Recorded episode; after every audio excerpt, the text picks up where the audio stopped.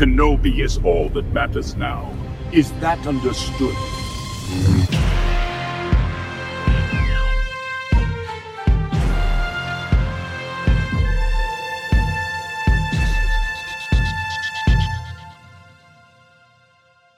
Hallo zusammen. Willkommen zurück zur Besprechung der letzten Folge von Obi-Wan Kenobi. An meiner Seite ist heute Lasse. Moin, Lasse. Moin, Kevin. Lasse, schön, dass du wieder da bist, zu dem Zeitpunkt, wo die Serie vorbei ist. Sag mir, wie es dir damit geht. Mir geht's gut. Ich freue mich sehr, wieder dabei zu sein.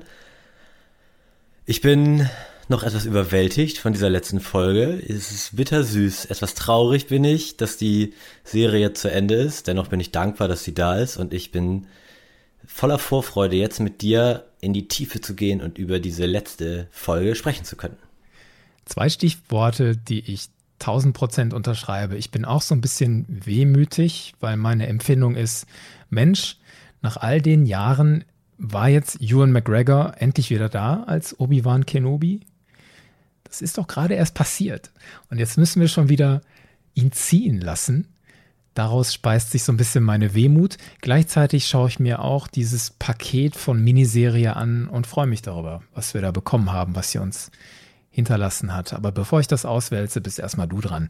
Sag mir mal von diesem letzten Teil, wie hat er dir gefallen? Hat er dir gefallen? Hat er dir nicht gefallen? Ringst du mit dir?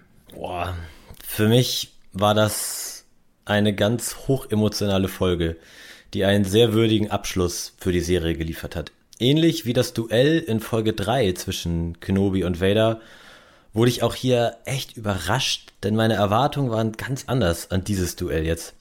Aber ich habe auch Momente und Szenen, besonders gegen Ende der Folge bekommen, die ich mir sehr gewünscht habe und bei denen ich glückselig und gerührt lächeln musste. Nebenbei gibt's dann aber auch einige Momente, mit denen ich beim ersten Gucken meine Probleme hatte und die mich die Stirn runzeln ließen. Aber unterm Strich manifestiert diese letzte Folge bei mir den Eindruck, dass die gesamte Serie ein großes Geschenk an uns Fans ist, mit wunderschönen Momenten, mit klassischen, hoffnungsvollen Star Wars Botschaften und die alle bisherigen Star Wars Filme ehrt und noch schöner miteinander verbindet. Wow, großes Lob. Wie ging dir das denn mit der Zeiterwartung. Wir hatten ja vorher gelesen, dass diese Folge anderthalb Stunden lang sein würde. Jetzt waren es netto in Anführungszeichen nur 42 Minuten. Hat das irgendwie dein Seherlebnis beeinflusst? Ich war überrascht, weil ich auch mit der längeren Laufzeit gerechnet hatte. Die Folge hat sich länger angefühlt als diese 42 Minuten, aber es war perfekt. Also ich habe nichts vermisst in dieser Folge. Es hat alles gepasst. Diese 42 Minuten waren super. Wie ging dir das? Warst du enttäuscht? Du hattest in der letzten Folge mit Dasha angekündigt, es könnten anderthalb Stunden werden? Nein, enttäuscht war ich nicht. Im Gegenteil, ich war erleichtert, dass es nicht anderthalb Stunden waren, sondern nur diese netto rund 42 Minuten, weil dann mussten wir weniger beackern. in unserer Besprechung. Das kann ich nicht abschalten. Das schwingt, wenn ich Star Wars gucke, jetzt immer so ein bisschen mit. Einerseits sitze ich da und freue mich über jede Sekunde, die ich bekomme. Auf der anderen Seite weiß ich auch, ich muss das hinterher durchwühlen. Und da ist ein bisschen mehr Paket auf meiner Schulter als einfach nur die Freude. Da ist halt auch Arbeit und deswegen gab es weniger zu analysieren. Und in diesen 42 Minuten war in meiner Wahrnehmung halt auch richtig viel drin. Trotz dieser relativen Kürze habe ich da viel Energie, viel Aufregung gespürt. Die Action-Momente hatten für mich viel Drive. Und auf der anderen Seite hat sich dieser Teil 6 trotzdem Zeit gelassen für langsamere, besinnlichere Momente, um das ganze Narrativ dieser Miniserie so ein bisschen abzurunden. Und die Action und diese kontemplativen Momente hatten in meiner Wahrnehmung jeweils so ein Tempo, das angemessen war. Und natürlich hat dieser sechste Teil und die Serie insgesamt jetzt auch nicht alle meine Erwartungen erfüllt, ob sie jetzt ernsthaft waren oder spaßig, hauptsächlich oder nebensächlich. Wie soll das auch gehen? Man muss ja festhalten, wir haben jahrelang, jahrelang über diese Geschichte spekuliert, was sein könnte, über all das, was vielleicht auch sein muss in Anführungszeichen sein muss. Denn es gibt nun mal bestimmte Zielpunkte in dieser Saga, die erreicht werden müssen, wenn man über Obi-Wan Kenobi in dieser Zeit spricht. Manchmal will man von der Story vielleicht überrascht werden, weggeblasen werden durch Wendungen in der Handlung oder vielleicht auch auf der Ebene der Machart, was cooles Neues sehen oder Neues hören.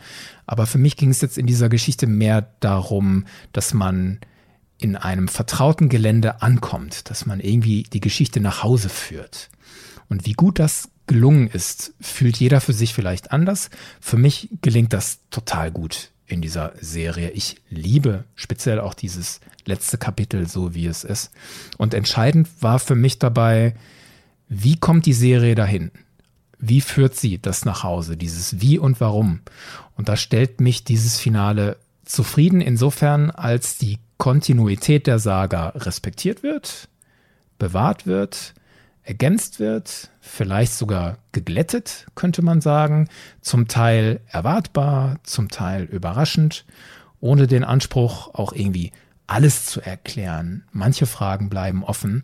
Weißt du, was ich meine mit Kontinuität der Saga respektieren, hier und da glätten? Wie war da so dein Empfinden? Ich kann das total nachvollziehen. Es gibt ja selbst in der klassischen Trilogie bis heute so Satzbausteine, auch in der deutschen Synchro, so Stichwort, du kannst nicht gewinnen, Dars, über die wir bis heute als Fangemeinde lächeln und die auch irgendwie zu so Memes geworden sind oder der High Ground, den Obi-Wan hatte, der in dieser Folge auch eine Rolle spielen sollte, nur auf der Seite des Gegners. Zitate sind das, die bis heute irgendwie auch Kultstatus erreicht haben und so ein bisschen belächelt wurden. Und sowas wurde aufgegriffen in dieser letzten Folge. Und für mich wurde das sinniger gemacht, passender, in sich schlüssiger gemacht. Das wurde alles mit Liebe aufgegriffen und es wurde in Ehren gehalten und das ist so ein bisschen dieser Rogue One-Effekt, nenne ich das mal. Da wurde etwas genommen, das noch besser gemacht wurde, ohne dass es seine Magie verloren hat. Also hier ist eine neue Serie entstanden, die hat die alten Teile geehrt, die kann auch für sich stehen mit neuen, tollen Charakteren und trotzdem entmystifiziert es oder bringt es nichts, was schon da gewesen ist, durcheinander. Da gehen wir sicherlich noch auf Beispiele ein, wenn wir analysieren die großen Themen dieser Folge. Gleichzeitig finde ich genau an diesem Punkt, den du jetzt gemacht hast, die Frage berechtigt, hat man das gebraucht? Also musste man die Geschichte zweier Figuren erzählen, bei denen man den Anfang und das Ende kennt. Und da kann ich für mich nur sagen, in meinem Gesamteindruck, mir hat das Spaß gemacht, das zu sehen, wie kommen die da hin. Und das sind Dinge, die uns die Filme zum Teil nicht gezeigt haben, die ich hier gezeigt bekomme. Gerade die Emotionen von Kenobi. Das ist ein Charakter, der ist zentral für die Skywalker-Saga, der ist zentral für die ganze Star Wars-Saga. Das ist ein wichtiger Repräsentant dieses Universums. Und der kriegt jetzt hier mal Raum, auf eine emotionale Reise zu gehen, wo er an einem Punkt A anfängt, den wir kennen, und wo er an einem Punkt B endet, den wir auch kennen. Und da ist die ganze Serie für mich in erster Linie eine Reise, wo ich dabei bin bei Kenobis Prozess der Heilung, einer Art Reinigung, Katharsis, Kenobis Wiedererstarken. Die Frage dabei, was ist nötig, um wieder Hoffnung zu finden und weiterzumachen, also voranzugehen? Wie wird er zu dem in sich ruhenden Ben Kenobi in Episode 4 oder auch schon vorher zu dem Kenobi in der Serie Rebels, wo er zum Maul sagt, look what I have risen above. Kenobi kommt zum Start dieser Serie aus einem absoluten Tiefpunkt, resultierend aus der Niederlage in Episode 3, daraus resultierend auch Schuld und Trauma. Und da geht es dann um Gefühle, die ich als Mensch auch nachvollziehen kann. Und deswegen geht mir das so nah. Also Fehler, die ich in der Vergangenheit gemacht habe, Fehler, die mich in der Gegenwart vielleicht auch verzweifeln lassen. Was macht man damit? Also vergräbt man sich, so wie Kenobi, in eine innere und äußere Höhle? Und dann die Frage, wie komme ich da raus?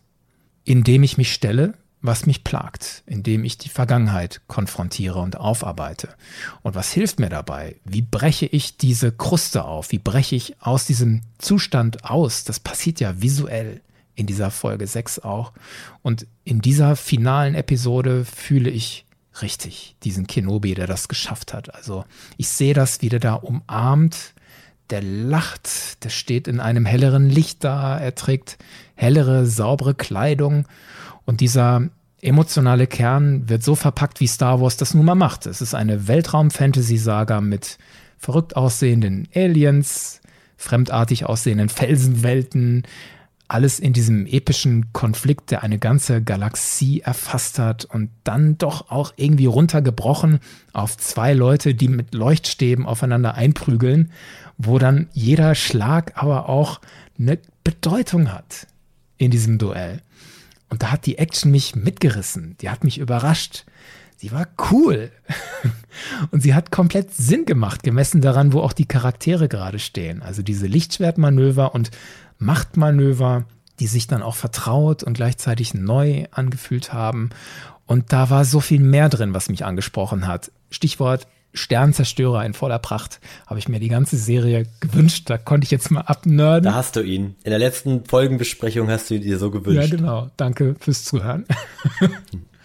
Andere Dinge, Qui-Gon Jinn haben wir uns gewünscht. Der Holo-Anruf mit Palpatine haben wir uns gewünscht. Owen und Beru zum Teil in neuer Rolle für manche vielleicht.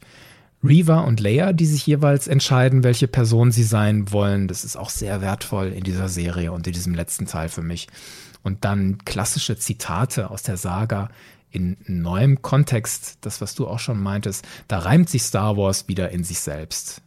Und all das verbunden mit diesem Narrativ einer wie ich finde, wertvollen Lektion für das Leben. Nämlich sorg dafür, dass du mit dir selbst im Reinen bist und sorg dafür, dass du in der Lage bist, die junge Generation zu unterstützen, dass sie das sein kann, was sie will und dass sie die Zukunft sein kann, auf die wir alle hoffen. Und das macht dieses Finale von Kenobi Teil 6 für mich insgesamt zu einem ganz wunderbaren Star Wars Erlebnis all die Dinge, die du gerade aufgezählt hast, die wir uns gewünscht haben und ja bekommen haben, den Holo-Anruf von Palpatine, Qui-Gon Jinn am Ende, Leia nach Alderaan bringen. Man könnte jetzt sagen, das ist ja alles Fanservice, die Fans wollten das, die kriegen das. Ich finde aber dieses Wort Fanservice ist immer so, negativ konnotiert, von wegen, die MacherInnen werfen den Fans da etwas vor, das sehen die und finden die dann einfach gut. Aber ich finde, hier ist es mehr als das, denn es unterstützt auch und trägt auch die Narration. Qui-Gon Jinn ganz am Ende, den zu sehen, mein Herz ist aufgegangen, es war toll, Liam Neeson wieder, er ist auch gealtert, aber man sieht unverkennbar, es ist Qui-Gon Jinn. Aber, warum ist das nicht nur blanker Fanservice, jetzt negativ konnotiert, gesprochen für mich. Warum unterstützt es auch die Erzählung? Obi-Wan versucht ja seit der ersten Folge mit Qui-Gon Kontakt aufzunehmen und er schafft es nicht. Und hätte er von der ersten Folge an den Qui-Gon Machtgeist bei sich, kann man sagen, oh, da hast du den Fanservice, der ist jetzt die ganze Zeit dabei. Aber er kriegt es ja nicht hin, mit ihm Kontakt aufzunehmen, weil er noch nicht so weit ist. Qui-Gon sagt dann ja auch, ich war doch die ganze Zeit hier. Und Obi-Wan sagte dann ja auch sinngemäß, ja, ich habe da noch so ein bisschen gebraucht. Ja, er hat sechs Folgen gebraucht. Er musste erstmal wieder zu sich finden. Er musste sich wieder mit der Macht vertraut machen. Er musste wieder den Weg des Jedi einschlagen. Und nachdem er das geschafft hat, diese Charakterentwicklung genommen hat, kriegt er am Ende dann auch seinen alten Meister wieder zu sehen. Das finde ich nicht nur plumpen Fanservice, sondern das ist auch ein wirklich die Handlung unterstreichendes Stilmittel, das da gewählt wurde. Gebe ich dir völlig recht. Es ist schon bedeutsam an sich, ein emotionaler Moment, dass der Qui-Gon da auftaucht. Es ist auch bedeutsam für den Kanon, dass der da auftaucht, weil wir können jetzt festhalten, Obi-Wan hat es geschafft. Er hat seine Hausaufgabe, die Yoda ihm gegeben hat, erfüllt. Aber für mich ist es auch mehr. Es ist viel bedeutsamer als dieses, was da an der Oberfläche liegt. Es ist für mich eine Erinnerung daran, dass wir uns entwickeln müssen. Und dazu ist es manchmal nötig, auch innezuhalten und sich zu fragen, wovor schließe ich vielleicht die Augen? Was verwehre ich mir, wenn ich in dem fahre, was ich bin? Was verwehre ich mir, wenn ich in meinem Zimmer hocke und keine Leute treffe? Was verwehre ich mir, wenn ich mich nicht auf eine feste Beziehung einlasse? Was verwehre ich mir, wenn ich kein Haustier aufnehme oder wenn ich nicht den Studiengang wechsle oder wenn ich nicht akzeptiere, dass ich homosexuell bin und, und, und.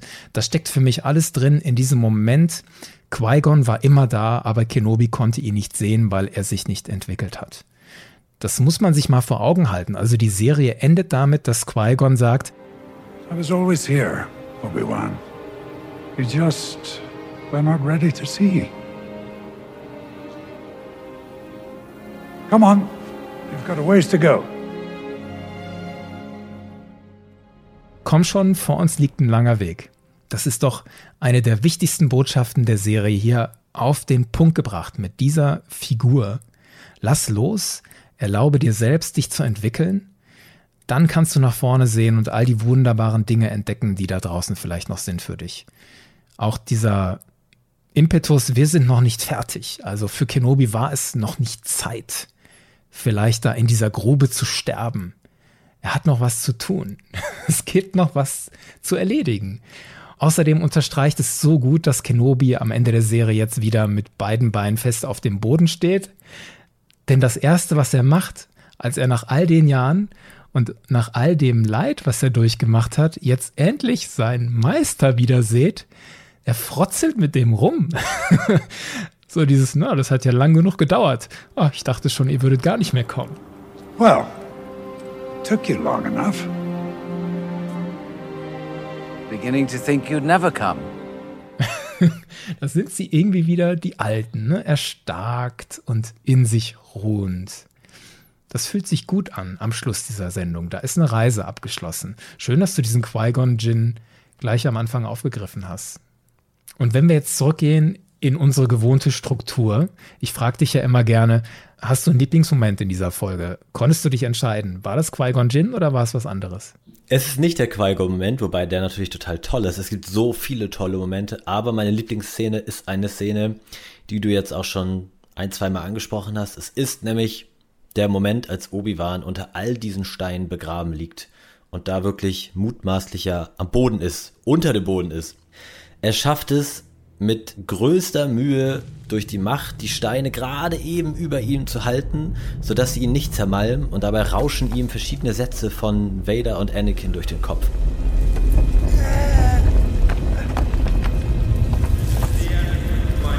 You cannot run, Obi-Wan. You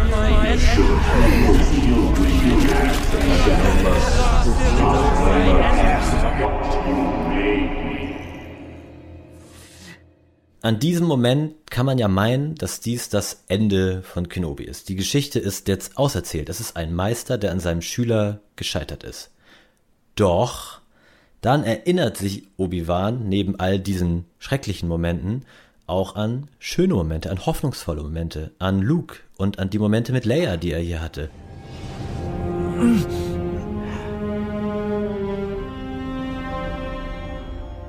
Und er schöpft neue Hoffnung und befreit sich mit einem gewaltigen Machtstoß aus einem sicher geglaubten Grab.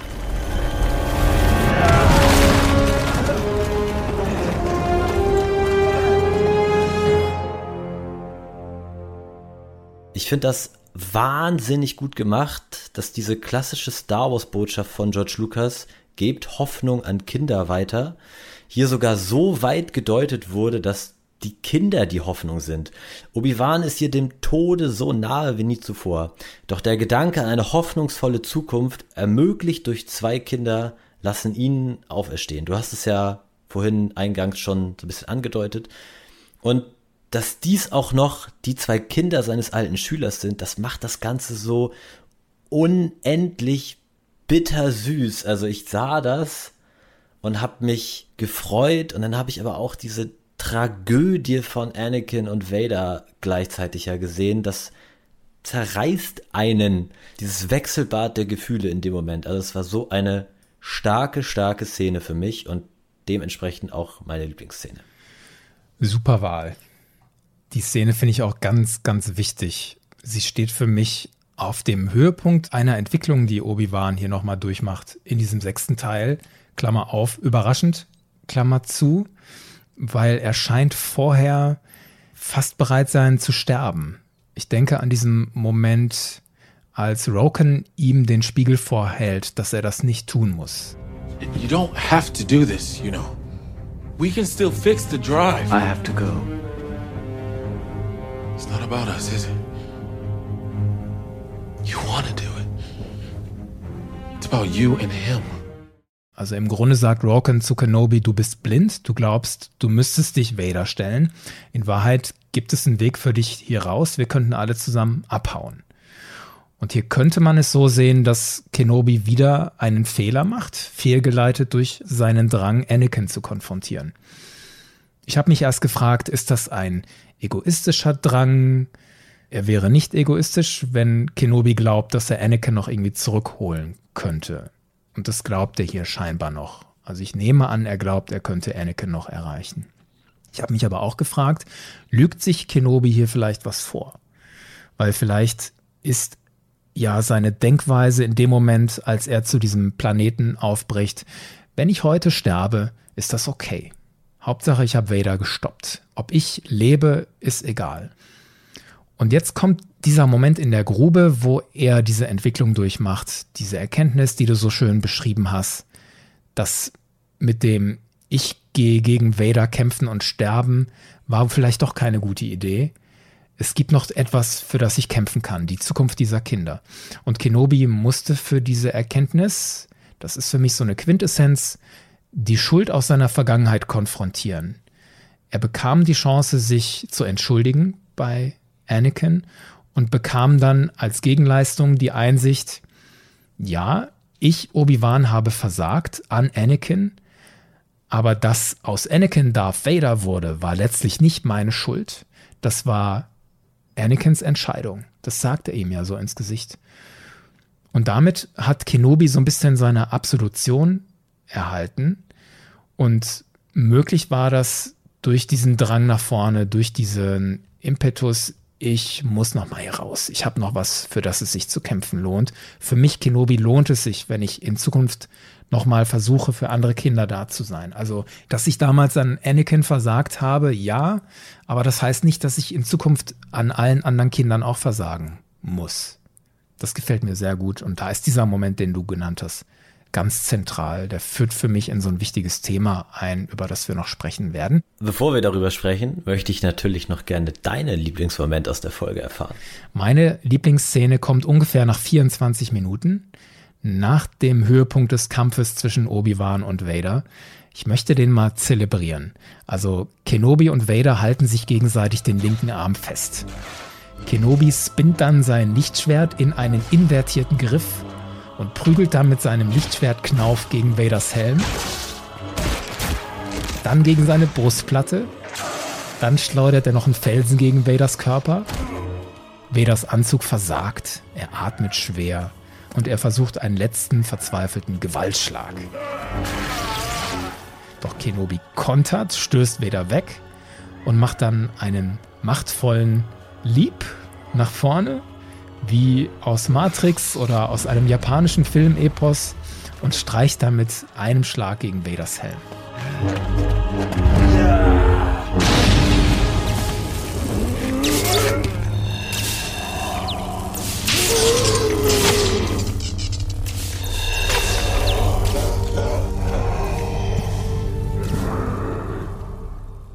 Kenobi sagt, Anakin.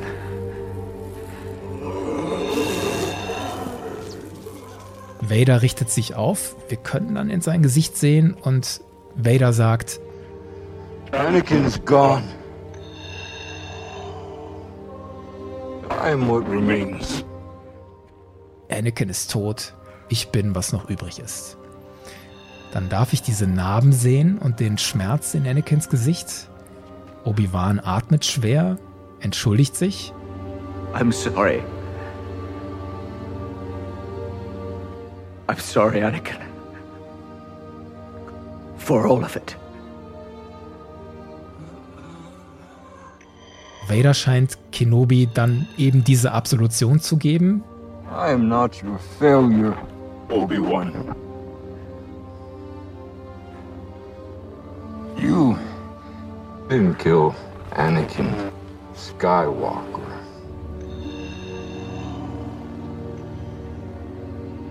I did. Es ist nicht deine Schuld, du hast Anakin Skywalker nicht getötet, ich habe Anakin getötet. Und Obi-Wans Gesicht verrät mir da in allem Schmerz kurz so einen Funken Hoffnung, dass er vielleicht Anakin doch noch erreichen kann, doch Vader zerstört diese Hoffnung sofort, indem er sagt, The same way I will destroy you. Und Obi-Wan quittiert das dann mit diesem poetischen Satz, Then my friend is truly dead. dann ist mein Freund also wirklich tot. Goodbye, Darth. Was ich an diesem Moment so geil finde, ist erstmal das Akustische. Wahnsinn, wie Vaders Stimme hier changiert zwischen Hayden Christensen, James Earl Jones. In der Fusion klingt das für mich stellenweise fast so wie der unmaskierte Vader in Rückkehr der Jedi-Ritter, dargestellt durch Sebastian Shaw. Ja, ja, gehe ich mit. Habe ich mir nicht eingebildet. Nein, nein, ich bin auch ganz beeindruckt gewesen, wie die Stimme einerseits so aus Anakins Mund, das war so ein Zusammenspiel aus den beiden Gesichtshälften, die eine von der Maske bedeckt, die andere von Vaders bzw. Anakins Gesicht. Und in dem Moment, wo die Stimme von Hayden Christensen zu hören ist, sieht man so, dass die Gesichtshälfte blau gefärbt ist. Da ist ja auch ganz kurz diese Hoffnung da. Anakin kommt der wieder durch, dringt Obi-Wan hier tief durch in das Herz von Anakin, so wie das auch Ahsoka in der Rebels-Serie zum Beispiel versucht. Auch da ist ja der Helm, das ist zwar die andere Hälfte des Helms, aber auch da ist der zur Hälfte kaputtgeschlagen. Und dann ist aber ganz schnell die Gewissheit da, nein, es gibt keine Chance, dass Obi-Wan diesen Anakin zurückholt. Und dann hörst du die Stimme von James Earl Jones und das rote Lichtschwert färbt das Gesicht rot und es ist klar, es gibt kein Zurück. Dieser Vader ist so tief in seinem Hass gefangen, Obi-Wan wird ihn nicht ins Licht zurückführen. Es war auditiv als auch visuell so genial gemacht. Also ein Hoch hier auf Deborah Chow, die die Regie ja geführt hat für jede der Folgen. Ganz, ganz toll, hat mir das gefallen. Dieses Farbspiel habe ich auch gesehen. Also die helle Seite ist am Werk und die Gesichter sind blau und die dunkle Seite ist am Werk und die Gesichter sind rot. Und die Ähnlichkeit zu dem Ahsoka-Moment in Rebels habe ich auch gespürt. Da wird ja auch Vaders Maske aufgetrennt, nur sein rechtes Auge wird freigelegt, nicht sein linkes. Und auch hier gibt es diesen kurzen Moment, in dem ein Anakin durchblitzt, aber er wird auch gleich weggewischt von einem Vader mit den Worten, dann wirst du sterben. Bemerkenswert finde ich an dieser Parallele, das sind beides Personen, die Vader bzw. Anakin sehr nahe waren, Ahsoka und Kenobi. Beide haben den Drang, diese Rüstung aufzubrechen und da reinzugucken, wie sieht der Anakin aus und diese harte Schale buchstäblich zu knacken, um an den Kern zu kommen. Und beide müssen scheitern, denn ultimativ darf es ja nur Luke sein, der Anakin erreicht. Ein inhaltlicher Moment, der für mich diese Szene zu meiner Lieblingsszene macht. Es gibt noch weitere. Diese Szene ist so wichtig. Es ist der Moment, nachdem Obi-Wan sich selbst vergeben kann. Und dann ist es auch noch der Moment, von da an kann Obi-Wan abschließen mit der Hoffnung, dass Anakin irgendwie noch zu retten ist, weil er hat ja gesehen, Anakin ist fort. Da ist Darth Vader, eine diabolische Maschine, die nur auf Tod und Vernichtung aus ist. Und von da an nennt er Vader dann auch nicht mehr Anakin, sondern Darth. so wie er das in Episode 4 tut. Du kannst nicht gewinnen, das.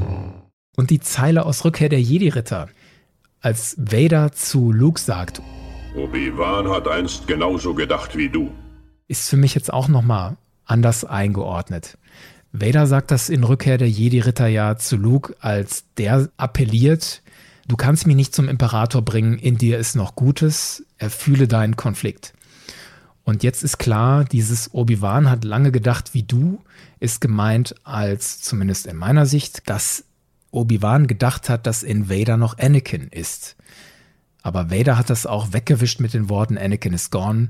Beide Obi-Wan und Luke hatten die Hoffnung, dass in Vader noch Gutes ist und sie nannten dieses Gute beide Anakin und deswegen dieses Obi-Wan hat genauso gedacht wie du.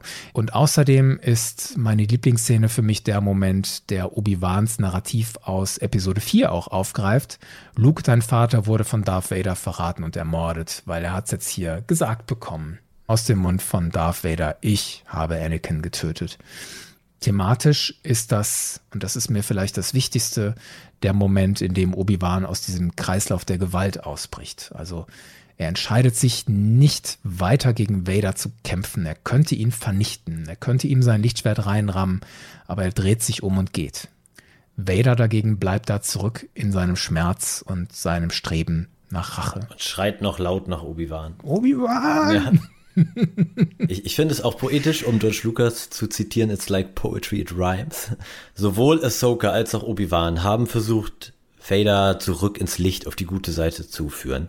Beide haben ihn den Helm angeschlagen, beide haben sein Gesicht gesehen, beide haben versucht, ihn zurückzuholen, beide sind gescheitert.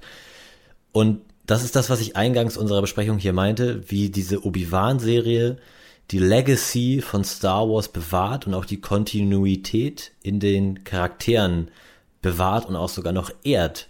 Obi-Wan bleibt ein unfassbar toller Jedi, auch in dieser Serie. Wie er sich entwickelt, alles fantastisch. Und trotzdem wird ja Luke in all seinen Taten nicht angekratzt oder geschmälert, denn nur Luke schafft es ja Vader dann nachher zurückzuholen. Also während Ahsoka und Obi-Wan den Helm ankratzen, ist Luke derjenige, der den Helm ja ganz sanft, freiwillig von Vader ja auch so verlangt, ganz abnimmt. Das ist so visuelle Poesie, ne? Die beiden, der Meister und die Schülerin von Vader schaffen es, den Helm zu beschädigen, aber nur Luke nimmt den Helm dann doch ganz ab. Das ist einfach wunderschön gemacht. Ja, wunderschön. Lass uns das im Laufe unserer Besprechung noch so ein bisschen weiter abklopfen. Wird die Integrität des Kanons irgendwo vielleicht auch mal beschädigt oder wird sie im Großen und Ganzen gewahrt. Wir sind ja beide der Meinung, sie wird gewahrt. Ich würde das dann hier und da gerne nochmal belegen, warum wir das tun. Nicht, dass wir unsere Behauptungen hier einfach so in die Welt schmeißen mit zwei Beispielen und dann das nicht weiter unterfüttern. Ich würde sagen, das machen wir später im Laufe der Besprechung. Mir wäre es jetzt wichtig, dass wir in dem Zusammenhang gucken auf die großen Themen, die diese Folge setzt. Star Wars lebt davon, dass es diese großen Themen setzt. Welche hast du für dich identifiziert? Ich habe ein ganz klassisches Star Wars-Thema erkannt. Die Vergangenheit bestimmt nicht, wer du bist, oder auch du bestimmst selbst, wer du sein wirst. So kann man es ja auch nennen. Mhm. Und das manifestiert sich hier natürlich in erster Linie durch Obi-Wan. Und da hole ich jetzt ein bisschen weiter aus. In der allerersten Folge der Serie, da versteckt sich Obi-Wan in einer Höhle. Er will dem überlebenden Jedi in der Wüste bei Nacht nicht helfen. Er versucht sich vor Bail Organa rauszureden. Und nun steht er hier in diesem Transporter am Anfang der Folge. Und wir sehen ein Obi-Wan voller Tatendrang und Hilfsbereitschaft. Er will mit der Rettungskapsel Vader weglocken, sodass die Eltern und die Kinder durch den Pfad, also durch den Path, durch dieses Netzwerk entkommen können. Alle widersprechen im Transporter direkt seinem Plan, doch er sagt, You've spent ten years protecting the Jedi.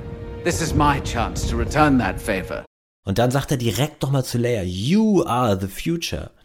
Das ist doch ein ganz anderer Obi-Wan als noch in der ersten Folge, der mit The fight is done, we lost jede Hoffnung an die Zukunft aufgegeben hat. Und nun würde er sich hier opfern für all diese machtsensitiven Kinder und ihre Eltern. Was ist das für ein Jedi-Comeback? Also genial.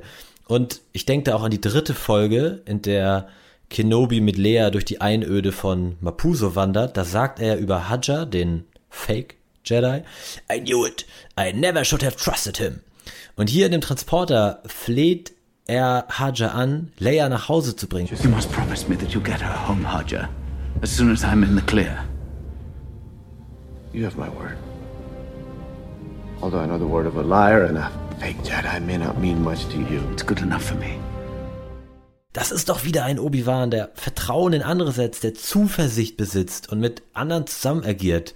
Der hat sich entschieden, die Vergangenheit bestimmt jetzt nicht mehr seine Identität. Der Fight damals, als die Republik gestürzt ist, der ist verloren gegangen. Ja, da hat er recht. Aber das ist ja kein Grund, sich jetzt ewig im Selbstmitleid und in dieser Niederlage zu suhlen und in der Höhle zu verstecken. Er blickt nach vorne, er kämpft weiter. Er wurde durch tolle, inspirierende Charaktere durch die ganze Serie hinweg wieder nach vorne getragen und dazu angestachelt und inspiriert weiterzumachen. Und jetzt sehen wir diesen Obi-Wan hier voller Tatendrang. Habe ich genauso empfunden wie du. Am Anfang startet Obi-Wan mit seinen Albträumen, ne, wie er an dem jungen Skywalker versagt hat. Wir sahen dann nochmal, wie die Jedi ihre Younglings nicht vor der Order 66 beschützen konnten. Und da greift für mich genau in dieses Thema, du entscheidest, wer du sein willst, noch ein Unterthema rein, nämlich was sollte die erwachsene Generation tun für die junge Generation? Also im Verhältnis Erwachsene, Kinder. Und da kämpft Kenobi jetzt für die junge Generation, dass die eine Chance hat. Er sieht auf diese Familien mit den machtsensitiven Kindern, er sieht auf diesen Pfad und er sagt, ihr habt zehn Jahre lang die Jedi beschützt, jetzt kann ich den Gefallen erwidern. Ihr seid die Zukunft, ihr seid es, die überleben müssen. Und damit diese Generation sicher ist, muss ich mich Darth Vader stellen. Es sind auch andere Leute, die was dafür tun, Kinder zu schützen. Haja hast du genannt.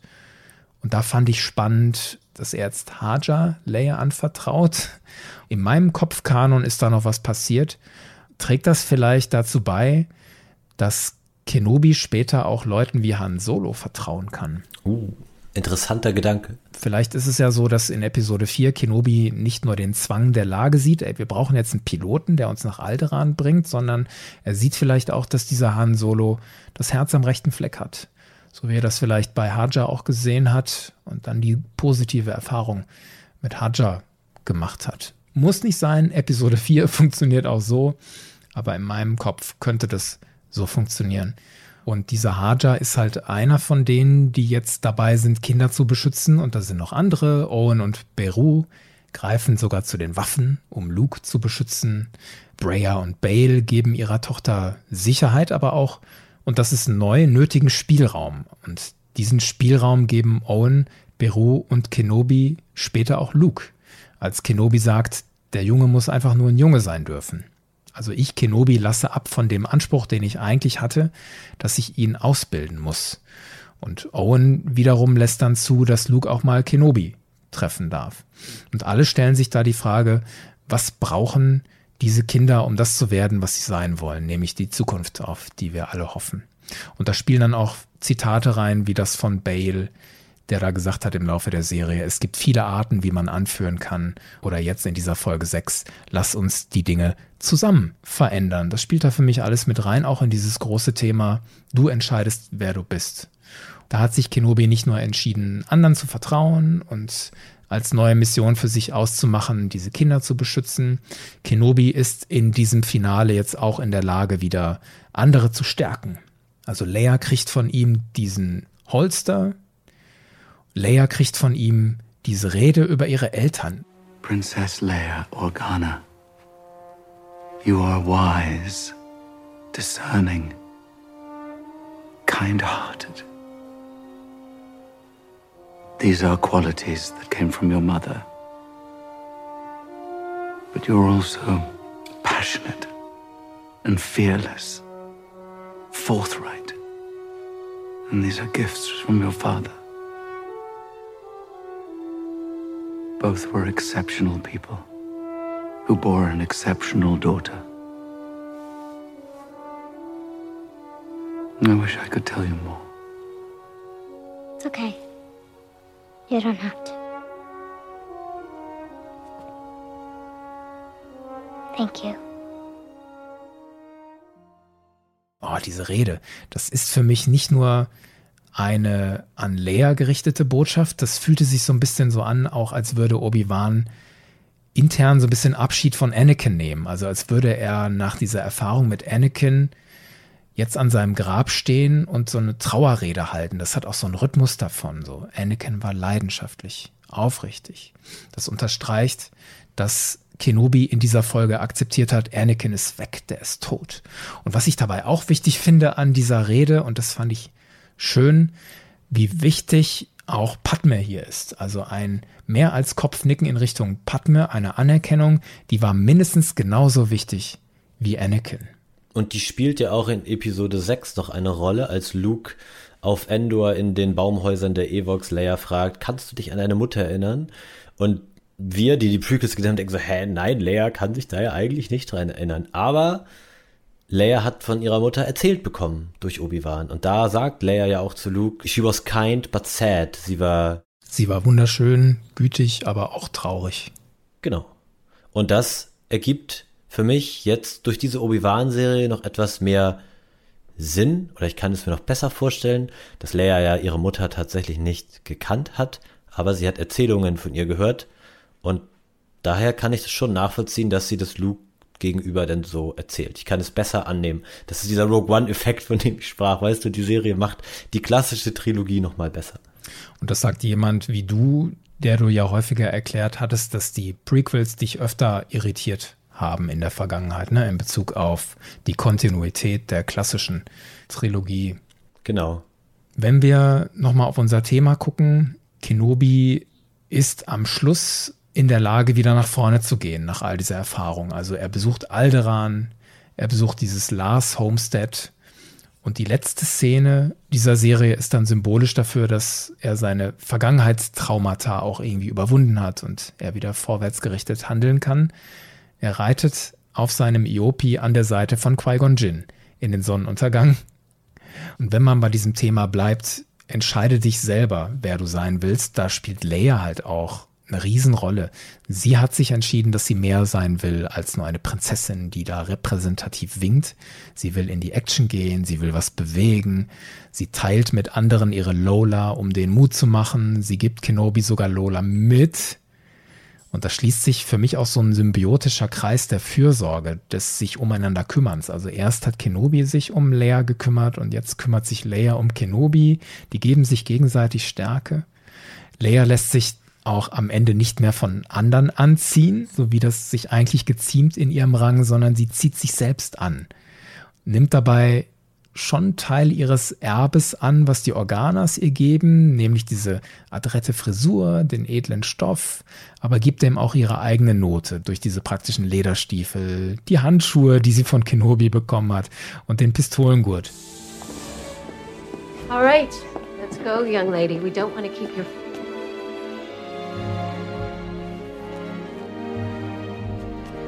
Is that a holster?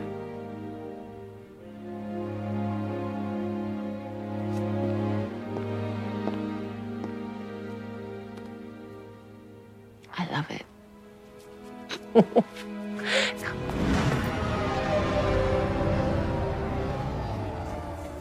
Ich frage mich, wie das wirkt, wenn sich ein zehn Jahre altes Kind das anguckt. Die Leia, die da steht sich anzieht und sagt, ich ziehe mich an, so wie ich will. Und dann kommt die Mutter rein, sieht diesen Holster und sagt, ja, finde ich cool. Ich finde es schön, weil für mich wirkt es so wie ein Symbol, dass Talas Taten quasi nicht verblasst sind, sondern Leia hat sich dadurch auch inspirieren lassen. Das hat sie vielleicht mit beeinflusst. Nun ehrt sie das Andenken an Tala, indem sie diesen Holster weiterträgt. Das ist charmant gemacht, finde ich. Ich finde den auch ein wichtigen Symbol auch für das Vertrauen, das Kenobi in die Zukunft der jungen Generation hat. Er sagt ja dazu Leia, ich kann dir keinen Blaster geben, du bist erst zehn. Well, I wasn't gonna give you a blaster, Leia. You're ten years old. Aber du wirst nicht immer zehn sein. But you won't always be. Und dieser Holster ist jetzt eine Vorinvestition in Leias Zukunft als Kriegerin so wie es Thaler auch vorher gesagt hatte, die Kleine da, das wird mal eine gute Kämpferin. Und Kenobi stattet im Grunde beide Skywalker-Kinder mit etwas aus, was sie in Zukunft auch irgendwie definieren wird. Einmal dieser Holster für Leia, diese kämpfende Anführerin, und auf der anderen Seite dieser Skyhopper für Luke, der dann einer der größten Piloten seiner Generation wird. Ein kleines Geschenk aus der Vergangenheit, das ihnen jeweils hilft, in ihre Zukunft zu gehen. Und wenn wir bei dem Thema bleiben, entscheide, wer du sein willst, müssen wir natürlich auch auf Reva gucken. Unbedingt, denn Reva ist ja hier getrieben von Rache an Vader, die sie ausleben will, indem sie sein Kind töten will. Wobei ich mich gefragt habe, hat Reva das so für sich zusammengepuzzelt, dass auf Tatooine das Kind von Vader ist? Du hast es auch so verstanden? Habe ich so verstanden, ja, dass diese Fragmente, die sie bekommen hat aus Bales Botschaft, ihr letztlich gesagt haben, Vader hat mindestens ein Kind und das ist bei Owen. Und ich will jetzt dieses Kind töten, um mich an Vader zu rächen. Sie will dieses Kind töten und hat dann ja auch Luke bis in die felsige Wüste verfolgt. Und als Luke bewusstlos vor ihr liegt und sie mit ihrem Lichtschwert schon ausholt und ihn töten könnte, bekommt Reaver aber so Flashbacks und sieht, wie Vader damals sie selbst niedergestreckt hat und wie Vader vor ihr steht und dann sieht sie wiederum den kleinen Luke da liegen und sieht dann sich wieder, das flackert zueinander über die Bilder und sie bekommt dann Mitgefühl für Luke.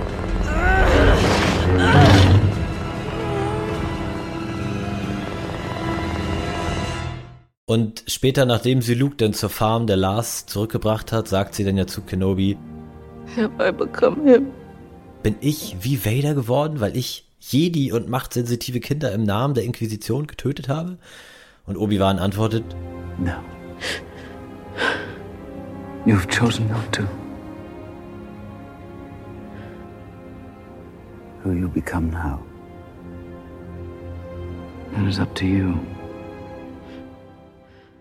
das ist ja wirklich diese zentrale Botschaft, über die wir gerade sprechen, von Kenobi ausgesprochen. Du hast dich entschieden, nicht so zu sein. Was du werden kannst, das liegt jetzt bei dir. Du kannst selber entscheiden, was du bist. Deine Vergangenheit bestimmt nicht deine Zukunft. So ganz klassisches Star Wars Thema, ne? Eine Ray, die eine Palpatine ist, entscheidet sich, dieses Erbe nicht anzutreten und den Weg der Skywalker zu gehen. An sowas muss ich denken. Fand ich auch gut vorbereitet bei Reva, gerade weil ihre Motivation am Anfang noch ist, ich bin verletzt worden, mir ist meine Familie genommen worden und ich will jetzt Rache nehmen. Und sie definiert das als Gerechtigkeit. Ein starkes Wort in diesem Kontext. Und dann entscheidet sie sich aus diesem Kreislauf der Gewalt auszubrechen, indem sie sich entscheidet. Ich übe keine Gewalt aus an diesem Jungen. Und interessanten visuellen Kniff fand ich da in dieser Szene, die du beschrieben hattest, zu sehen. Sie als junges Mädchen an der Stelle, wo Luke liegt, in derselben Pose. Sie zeigt da Mitgefühl, hast du es genannt, habe ich auch so gelesen. Und das reicht dann, um Reva entscheiden zu lassen, ich will anderen das nicht antun, was mir angetan wurde. Und mir hat da das Schauspiel von Moses Ingram geholfen, die da für mich diesen inneren Kampf rübergebracht hat. Sie hält hier nicht einfach nur eine Klinge über Vaders Sohn, sondern sie stellt sich die Frage, was kann dieser kleine Knirps dafür? Und was bringt mir das, wenn ich den umbringe?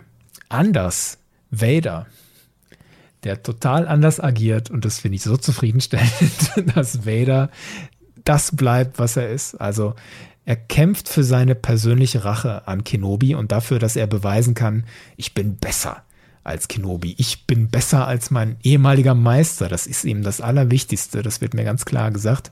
Und er lässt dafür Roken Schiff davonziehen. Now is our chance to wipe out this network in its entirety.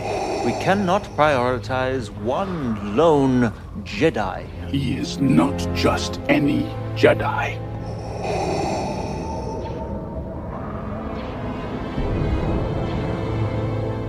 Follow Kenobi. At once, Lord Vader. Was nicht unwichtig ist, weil da diese machtsensitiven Kinder drauf sind. Also da fliegt ein Funke Rebellion weg, weil Vader sich von seiner Rache an Kenobi blenden lässt. Vader meint dann auch, dass er diese Konfrontation alleine durchziehen muss. Prepare my ship. I will face him alone. Ich muss mich ihm allein stellen. Wieder so ein poetischer Moment. Dann taucht bei Vader, das finde ich spannend, das Stichwort Schwäche auf. Im Kampfdialog zwischen Obi-Wan und Vader war das. Da sagt Vader, deine Stärke ist zurück, aber deine Schwäche ist geblieben. Your strength has returned. But the weakness still remains. Lasse, hast du dich auch gefragt, was Vader da mit Schwäche meint? In dem Duell auf Mustafa sagt Anakin ja auch, you underestimate my power. Und da interpretiere ich seinen Satz so, dass er endlich entfesselt ist, dass nicht mehr die Jedi mit ihrem lächerlichen Kodex aus seiner Sicht ihn zurückhalten, sondern dass er nun durch diese Leidenschaft und den Zorn und den Hass, den er in sich trägt, all diese Macht der dunklen Seite ausüben kann. Und Obi-Wan war ja trotz all der Tiefschläge, die er erlitten hat, immer jemand, der der dunklen Seite widerstehen konnte. Er hat sich zwar in dieser Serie von der guten Seite losgelöst, aber er ist ja in keinster Weise der dunklen Seite verfallen. Und vielleicht kann Vader überhaupt nicht nachvollziehen, wie Obi-Wan, jemand, der ja auch alles verloren hat, sein Orden, die alte Republik, der er ja die Treue geschworen hat, das sagt er ja sogar auf Mustafa, ne? Meine Loyalität gilt der Republik, der Demokratie, nicht dem Kanzler. Dass dieser Obi-Wan all das verloren hat und trotzdem der dunklen Seite fern bleibt. Vielleicht sieht Vader das als eine Schwäche. Denn wenn auch Obi-Wan sich der dunklen Seite mehr hingegeben hätte, dann wären sie vielleicht so Kampf-Skill-mäßig auf einer Ebene eher so deute ich diesen Satz von Vader hier. Genau, und ich würde ergänzen, damit er sich der dunklen Seite hingeben könnte, müsste Kenobi aus Vaders Sicht von seinen Bindungen loslassen und von seinem Drang, immer anderen helfen zu wollen. Das ist, glaube ich, die Definition, die Anakin hier trifft für seine Schwäche, die er vielleicht auch abgelegt hat. Er hat ja auch in Rebels zu Ahsoka gesagt, Anakin Skywalker was weak, I destroyed him. Was er zerstört hat, war das Gute in Anakin und Anakin war halt so besonders, weil er alles für seine Freunde getan hätte. Mit voller Leidenschaft hat er sich in die Bresche geschmissen für seine Freunde, für R2, für Ahsoka, für Rex. Er hätte alles für die getan und das ist weg. Und Obi-Wan wirft er vor, er hätte diese vermeintliche Schwäche nicht abgelegt. Das sehe ich so in diesem Kontext. Also er meint Obi-Wans Mitgefühl und seinen Drang, sich um andere zu kümmern. Und Vader behauptet jetzt von sich, ich habe das abgelegt. Ich kümmere mich nicht um dich, Obi-Wan, deswegen schmeiße ich dich in dieses Erdloch und ich werde gewinnen. So wie er in Teil 5 in der Rückblende auch gesagt hat, in diesem Trainingskampf, Mercy does not defeat an enemy. Also ich habe mit dir jetzt keine Gnade und deswegen kann ich dich besiegen. Und schön, wie der Imperator das Stichwort Schwäche später aufgreift. Super Szene in diesem Holo-Gespräch, wenn Palpatine zu Vader sagt, I wonder if your thoughts are clear on this, Lord Vader. Perhaps your feelings for your old master have left you weakened. Vielleicht haben deine Gefühle für deinen alten Meister dich schwach gemacht. Vader hatte ja immer wieder demonstriert, dass er von Kenobi besessen ist in dieser Serie. Und der Imperator stellt jetzt diese Besessenheit in Frage. Und Vader reagiert darauf mit Kenobi means nothing. Und das ist der Moment, wo Vader loslässt von Kenobi. Endlich könnte man sagen. Aber er lässt los, nicht aus freien Stücken, nicht weil es seine Entscheidung ist, die aus ihm rauskommt, sondern weil es ihm von außen aufgezwungen wird, weil der Imperator es ihm befiehlt. Also Vader ist nicht in der Lage, für sich selber eine Entscheidung zu treffen, sondern er wird von außen dazu gezwungen. Und da möchte ich nochmal deutlich machen, dass diese Szene hier mit Palpatine nicht nur reiner Fanservice ist, im negativen Sinne, sondern so wie du es gerade ausgeführt hast, trägt ja dieser Dialog der beiden auch die Erzählung. Vader kann sich eben nicht von selbst heraus wählen, was er sein möchte, sondern es ist halt sein Meister, es ist der Imperator, es ist Darth Sidious, der ihm halt seine Schranken weist, der ihm immer genau zeigt, wo es lang geht. Er ist nun mal ein Diener von Palpatine und das finde ich nicht nur stumpfen Fanservice, sondern es trägt halt eben auch die Charakterentwicklung und die Handlung damit, ja. Gleichzeitig ist es aber schon seine Entscheidung, Palpatines Schüler zu sein. Das nochmal so zur Klarstellung. Ja, das stimmt. Aber da habe ich jetzt nicht nur dich korrigiert, sondern auch mich. ich finde, das sagt sehr viel aus über diesen Charakter Vader zu diesem Zeitpunkt, der halt nicht in der Lage ist, aus diesem Kreislauf der Gewalt auszubrechen. Also es braucht dann Papa Palpatine, der Vader auch so ein bisschen piesackt und ihm Schwäche unterstellt. Wie fies. Was hier noch für mich drin ist, wie die dunkle Seite mit der Vergangenheit umgeht. Palpatine droht Vader ja, wenn du deine Vergangenheit nicht hinter dir lassen kannst. Pünktchen, Pünktchen, Pünktchen. Das spricht er dann nicht mehr aus. Der Auftrag an Vader ist dann nicht, setz dich mit deiner Vergangenheit auseinander, sondern streif deine Vergangenheit ab, ignoriere sie so wie Kylo Ren das später sagen wird in Episode 8, der da proklamiert, die Vergangenheit behindert dich nur, töte sie, kill it. Und da passt für mich dieser große Kontrast am Ende dazu, hier in Teil 6, während Reva und Kenobi feststellen, wir sind jetzt frei, bleibt Vader verbarrikadiert in seiner Festung auf Mustafa. Und während Kenobi mit seiner wohltuenden Vaterfigur Qui-Gon Jinn wieder zusammengewürfelt wird, spricht Vader mit seiner toxischen Vaterfigur Palpatine. und das ist für mich schon an sich cool, dass wir diesen neuen Palpatine-Moment haben, aber ich empfinde das genauso wie du das hat für mich auch inhaltlich diesen ganzen Moment viel wertvoller gemacht. Also während Kenobi mit Qui-Gon auf Entdeckungstour geht, sitzt Vader da mit seinem guten alten Schief in der Dunkelheit fest. Und wir kriegen jetzt nicht nur Palpatines Kopf zu sehen, das hat mir auch so gut gefallen, sondern seinen ganzen Oberkörper, inklusive der Hände, die er so wunderbar runterhängen lässt. So die hängenden Hände aus der Hölle. so verharrt Vader in dem, was er ist. Er entscheidet sich nicht, sich weiter zu entwickeln. Ganz toll, wie das Thema hier abgerundet wird. Gefällt mir sehr gut. Gehen wir weg von den großen Themen und gucken auf die Action-Momente, die wir herausragend fanden in diesem sechsten Teil.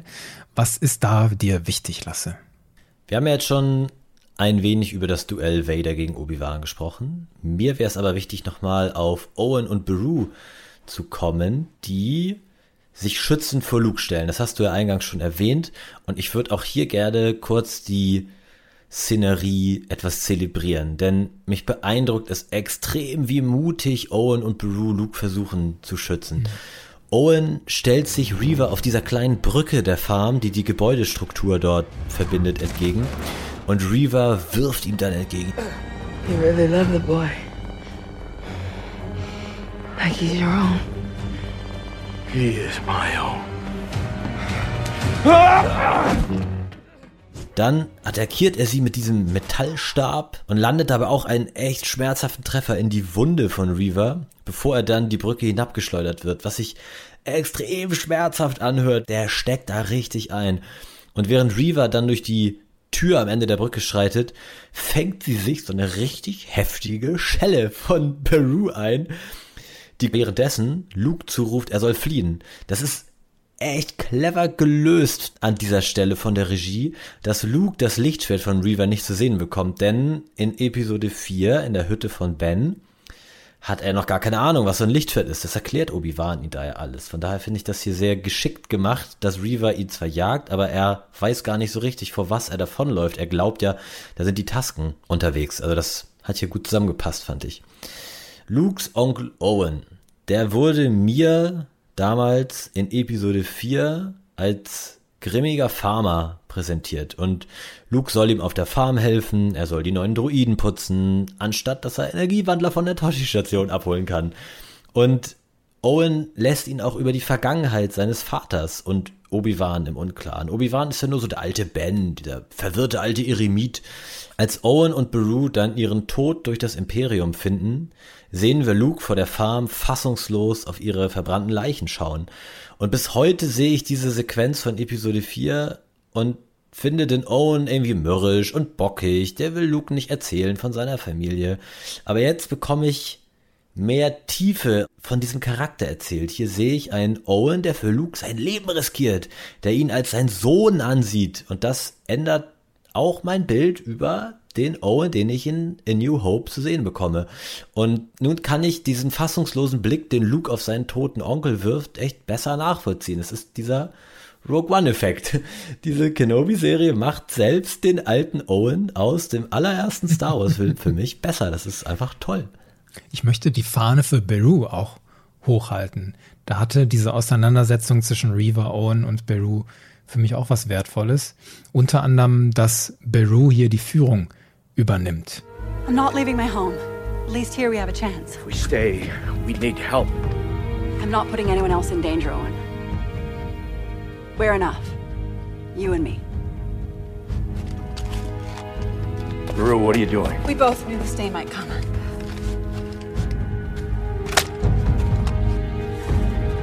She'll come when the suns go down. Best we get positioned now.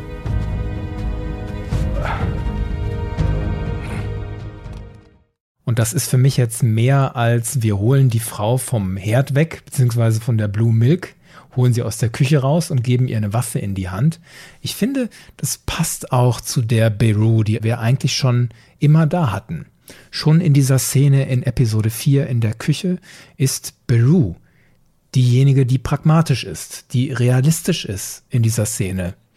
Die auch Verständnis für Luke hat. Luke ist einfach kein Farmer Owen. Genau, genau. Es ist zu viel von seinem Vater in ihm. Klammer auf, Owen, guck mal der Realität ins Auge, du Dickkopf. Klammer zu. Das macht für mich so schlüssig, dass es Baru ist, die diese Waffen da versteckt hat und die dann sagt, so, jetzt müssen wir diese Waffen da rausholen. Und dass Baru auch diejenige ist, die sagt, wir ziehen jetzt hier keine anderen Personen mehr mit rein in diese Auseinandersetzung. Wir bringen keine anderen Leute in Gefahr, sondern wir beide reichen. Ist auch ein ganz starker Moment, den ich, glaube ich, in seiner Stärke noch gar nicht richtig einschätzen kann, wie toll Beru dadurch nochmal wird. Und noch zwei kleine Kopfnicken in dieser Action-Szene, die du für dich rausgeriffen hast. Einmal fand die super Reavers Ohrfeige mit der Macht, die sie hier nochmal macht. Stimmt. Und halten wir mal fest, Owen tritt einen Blumentopf nach einer imperialen Inquisitorin. ja, wunderbar. Du kommst mir aber nicht davon. Du hast jetzt zwar heldenhaft diese Action-Szene rausgegriffen, aber ich möchte trotzdem nochmal auf den Lichtschwertkampf zwischen Vader und Kenobi kommen. Ja, ich höre da mir den ganzen Tag gerne was drüber an. ich fand, das war erstmal ein emotionales Rematch und ein cooler Lightsaber-Fight. Punkt. Und dann waren da so viele Momente drin, die man in ihrer Gänze jeden für sich so zelebrieren könnte, dass man eine eigene Folge darüber machen könnte. Beispiele, Kenobis Ausweichrollen. Die zeigen, da kämpft jemand mit Finesse und Mobilität gegen so ein Kraftpaket. Dann gibt es diesen Moment, sie kämpfen Rücken an Rücken. Und das spiegelt ihr Trainingsduell in der Rückblende wieder. Anderer Moment, Kenobi pariert hinter seinem Rücken Vaders Lichtschwert, so wie er Mauls Lichtschwert pariert mhm. hatte in Episode 1. Dieser kurze Moment, dieses Tschung, Tschung, hinterm Rücken pariert. Aber Vader weiß Bescheid, dass Kenobi das macht und verpasst ihm ganz trockene Faust ins Gesicht ich fühle da auch diesen Schmerz. Das, was für mich Harrison Ford in Indiana Jones so gut gemacht hat, dieses Gefühl rüberbringen, Faustkampf tut weh. Also der Held ist verwundbar. Das spüre ich auch hier in diesem Kampf bis hin zu Vaders Ground Slam, wo ich natürlich an Battlefront 2 denken musste, wo ich sehr oft mit Luke Skywalker diesen Move gemacht habe, der dann nicht ganz so geile Konsequenzen hatte wie jetzt hier in Kenobi. Also großartige Action, dieser Lichtschwertkampf zwischen Vader und Kenobi. Gefolgt von einem Action-Moment, der mir auch sehr viel bedeutet. Ich meine den Moment, Kenobi schleudert die Felsen auf Vader.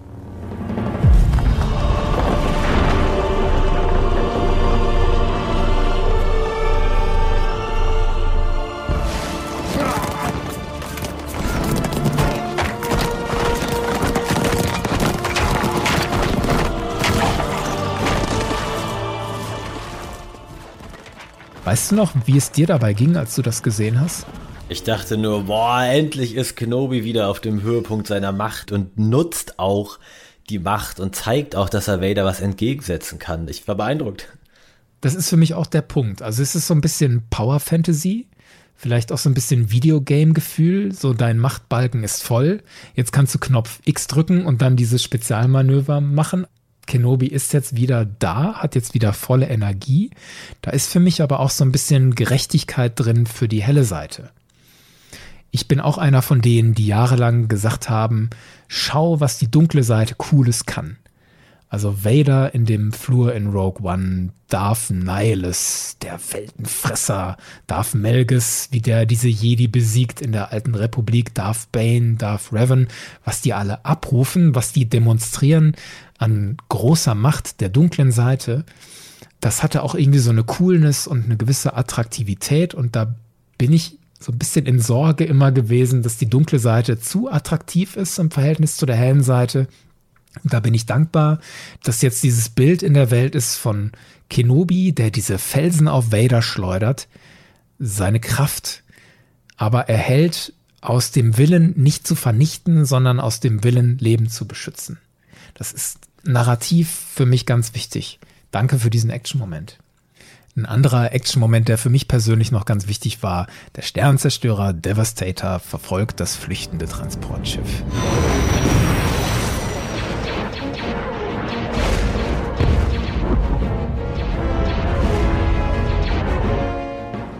klassisch inszeniert. Ein träges Dickschiff verfolgt ein flinkes, kleines Schiff. Increase firepower. At once, Lord Vader.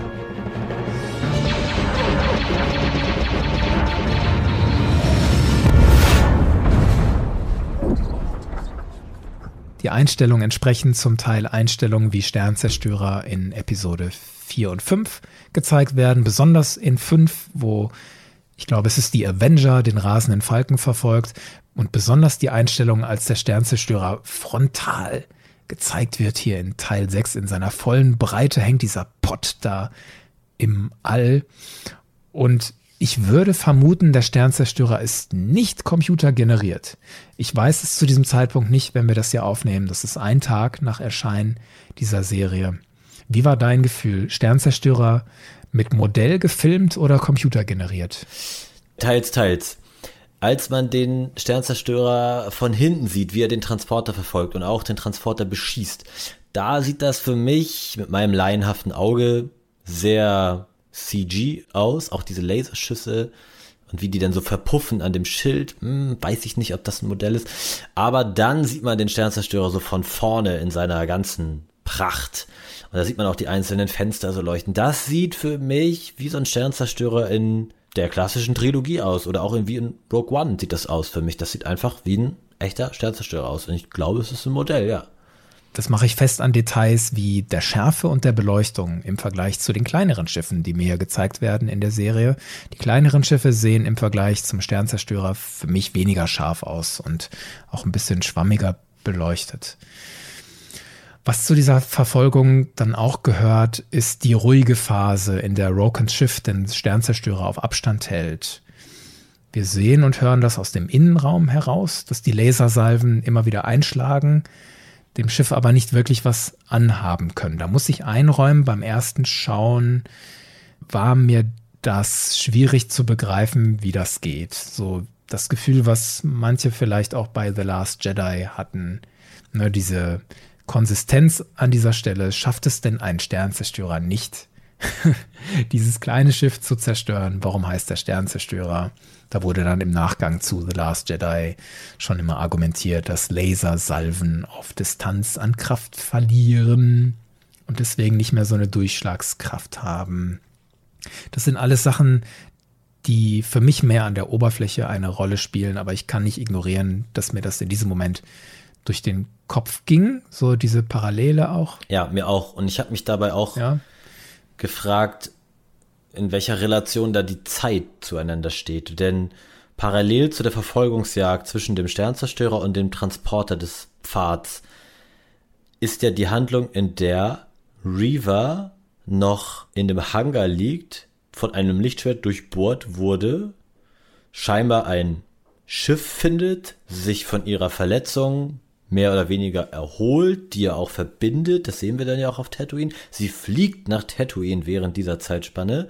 Dort führt sie Nachforschungen durch, wo denn Owen ist und wo seine Farm ist.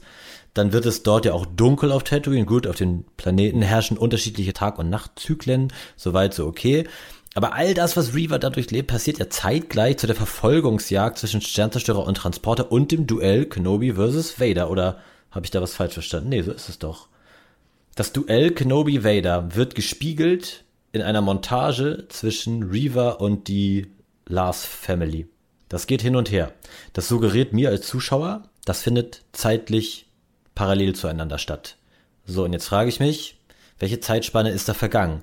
Diese Verfolgungsjagd fühlt sich jetzt nach meinem Sehempfinden nach ein, zwei, drei Stunden maximal an.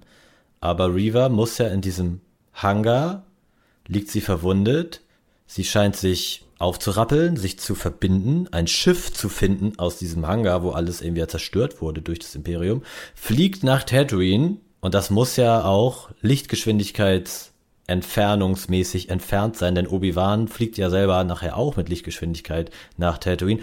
Dort sucht sie die Farm der Lars, findet die auch, während es dort schon dunkel geworden ist und kämpft dann gegen Owen und Beru. Die zeitliche Abfolge wirft Fragen bei mir auf. Das meinte ich eingangs bei unserer Besprechung, dass ich die Stirn runzeln musste und mich irgendwie gefragt habe, ist die Zeit so relativ? ich kann das nachfühlen, wie du das beschreibst. Ja, da ist ein Fragezeichen dran. Ähnliche Fragezeichen konnte man auch früher schon an anderen Star Wars Werken anmachen. Es ist in Episode 4 die Frage, wie lange brauchen die eigentlich, um nach Alderan zu fliegen? Brauchen die einen halben Tag? Brauchen die nur ein paar Stunden? Und in welcher Relation steht da die Zeit, die Obi-Wan Kenobi hat, um Luke auszubilden? das sind Fragen, die auch immer wieder zurechtgestellt wurden. Ich habe mich entschieden, mir jetzt beim Gucken diese Frage nicht zu stellen. Und das war okay an der Stelle. Ich habe für mich in den Fokus gerückt, diese Stimmung, die da in diesem Transportschiff erzeugt wurde, dieses zermürbende, die Donner der Gefahr, die den Flüchtenden da keine Ruhe lassen. Das erinnert so an den Horror des Krieges, wo Truppen stundenlang, nächtelang im Graben ausharren, über ihn die Einschläge nicht nachlassen und ständig werden sie erinnert an die tödlichen Gefahren dieser Psychoterror, denen sie da ausgesetzt werden. War das denn der einzige Punkt oder ging dir das an anderen Stellen ähnlich?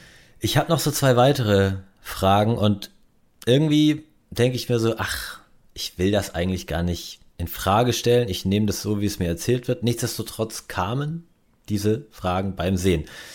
Warum verfolgt denn der Sternzerstörer von Vader nicht einfach den Transporter von Roken? Vader steigt in seinen TIE Fighter und verfolgt damit Obi-Wan. Er sagt ja sogar zu seiner Crew auf dem Sternzerstörer, ich will mich ihm alleine stellen. So, die könnten sich ja aufteilen. Dieser Sternzerstörer hat doch garantiert Geschwader an TIE Fightern dabei. Das ist so eine Frage, die man sich in jedem Star Wars Film auch stellen kann. Warum handelt das Imperium so? Warum treffen die Sturmtruppen nie? Also so, das ist irgendwie eine alte Leier, die Taktik des Imperiums zu hinterfragen. Du hast es ja aber in der letzten Folgenbesprechung mit Dasha auch gemacht, so über die Kampftaktik da. Und ich lasse mir davon echt nicht mein Seherlebnis zerstören. Ich nehme das alles so, wie das gezeigt wurde und ich liebe diese Folge, aber dennoch denke ich so, hm, vielleicht hätte man das irgendwie anders inszenieren können. Und genauso ist dann auch die nächste Frage. Nachdem Obi-Wan den Kampf gegen Vader ja relativ siegreich bewältigt und mit seinem Schiff den Planeten da verlässt, da müsste doch eigentlich im Orbit der Sternzerstörer von Vader irgendwie sein und so auf das Shuttle von Vader warten. Denn die Kollegen da an Bord, die glauben ja, Vader kommt da nach ein paar Stunden siegesgewiss zurück. Da muss doch dieser Sternzerstörer im Orbit warten. Und die könnten doch Kenobi in seiner Rettungskapsel denn abfangen. Das fand ich auch irgendwie Seltsam, habe ich mich gefragt, wo bleibt denn jetzt dieser Sternzerstörer? Dann dachte ich aber, die Handlung, das Drehbuch, die wollen halt einen anderen Weg gehen. Diesen Weg gehe ich mit. Und ich finde, mit solchen Fragen kann man sich jeden Star Wars Film irgendwie ruinieren. Also warum braucht der Todesstern in Episode 4 eine halbe Stunde, um um Yavin herumzukreisen und dann den Mond anzugreifen? Wie komisch ist das denn? Das Ding kann durch den Hyperraum rasen, dann braucht er da noch eine halbe Stunde, in denen die Rebellen da ganz entspannt angreifen können. Diese Fragen kommen in mir auf. Ich sehe, dass die da sind, aber ich kann damit gut leben. Ich habe das in dieser Folge auch gemacht für mich. Das konnte ich dieses Mal besser als bei der letzten. Ich finde es aber auch legitim, wenn man dann diese Fragen immer mal wieder stellt und darüber redet. Aber ich möchte das so machen wie du, dass ich mich davon nicht leiten lasse und mein Seherlebnis davon dominieren lasse. Da treffe ich auch eine andere Entscheidung, dass ich das nicht will. So, ich könnte das auch, aber ich will das nicht. Gehen wir von den Action-Momenten und deinen kritischen Momenten vielleicht noch auf was, was uns Spaß gemacht hat in dieser Folge. Ich fand, dass diese Folge nicht gerade überquoll mit direktem Humor, aber ein paar Momente gab es dann doch, was ich so in die Kategorie Spaß einsortiert habe. Und für mich war das tatsächlich der Moment Hello There.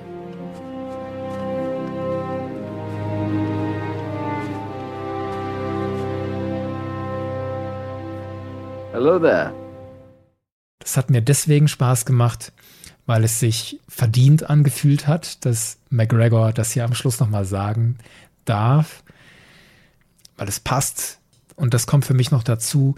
Ich empfinde es auch so, dass Luke hier wieder so eine Rolle einnimmt, die er in Episode 4 auch schon hatte. Da ist dieser einfache Junge, der aufbricht, ein aufregendes Weltraumabenteuer anzugehen. Eine potenzielle Identifikationsfigur, durch den sich viele vielleicht auch repräsentiert fühlen, wenn die den sehen. Und hier repräsentiert er für mich auch so ein bisschen mich selbst, weil wenn ich mir vorstelle, Ewan McGregor würde auf mich zukommen, was würde ich mir wünschen, was der zu mir sagt? Bitte sag es. Hello there. Hello there. Hello there. Hello there. Hello there. Also insofern Hello There ein großer Spaßmoment für mich. Ja, ich finde dieses Hello There, das sagtest du ja auch gerade, das passt zum Charakter, denn auch in, in New Hope spricht Ben Kenobi ja auch R2D2 direkt mit diesem Hello there an. Der Kreis schließt sich, es rundet den Charakter ab, dass er jetzt dort angelangt ist, wo wir ihn in Episode 4 das nächste Mal auch zu sehen bekommen. Wobei in der deutschen Übersetzung eine andere Anknüpfungsentscheidung passiert ist. Da heißt es von Kenobi, wie geht's denn so?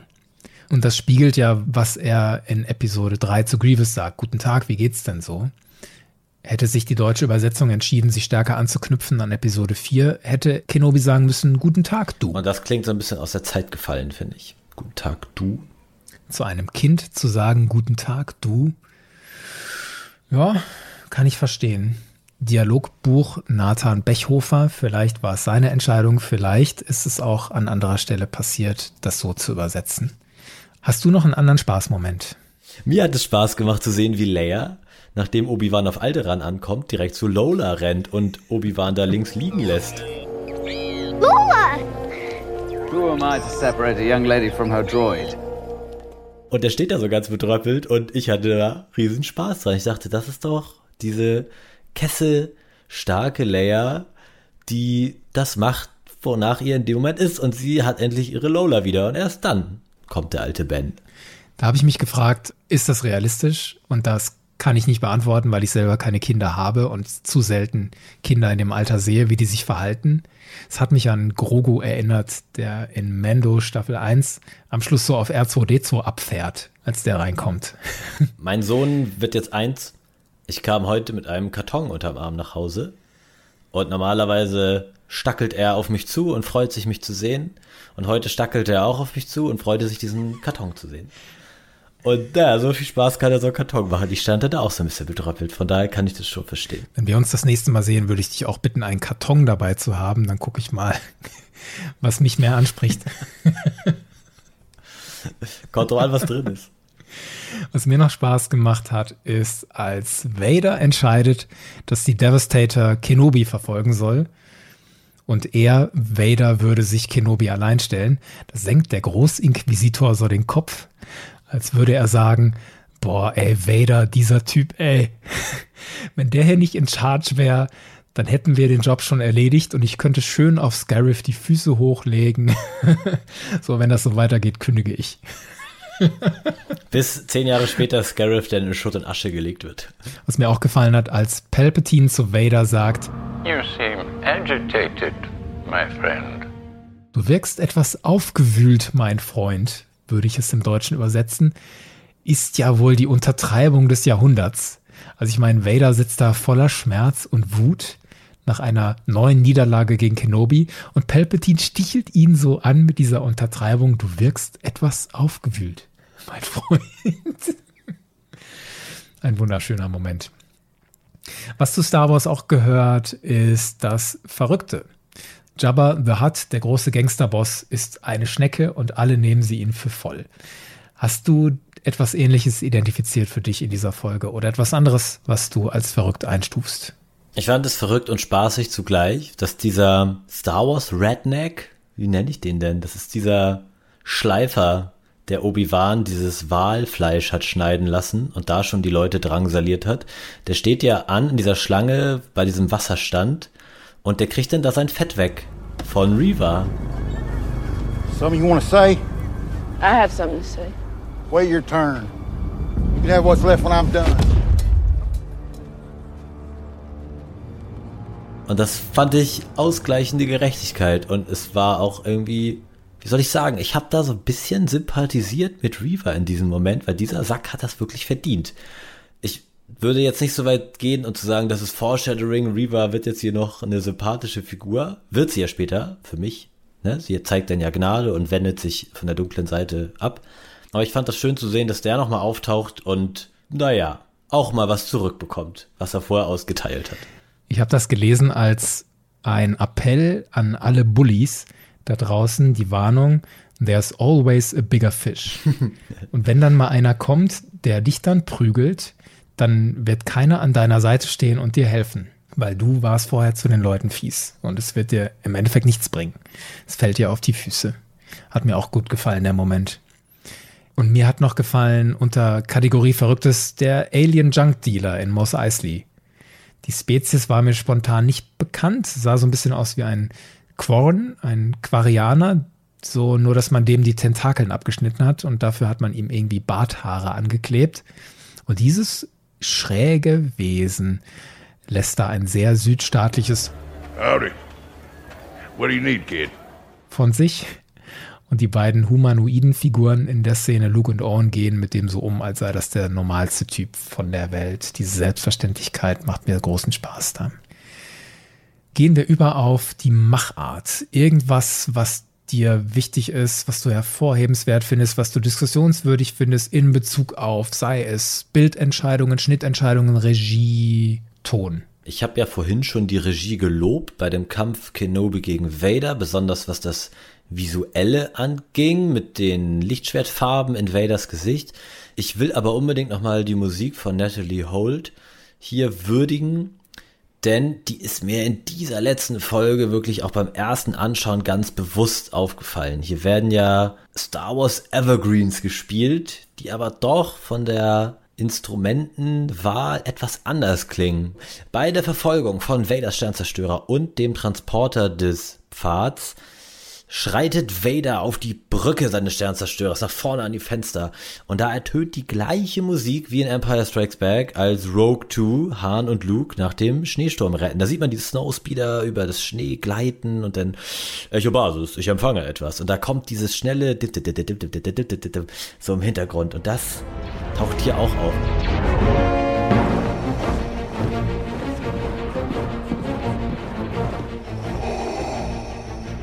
Increase firepower. At once, Lord Vader.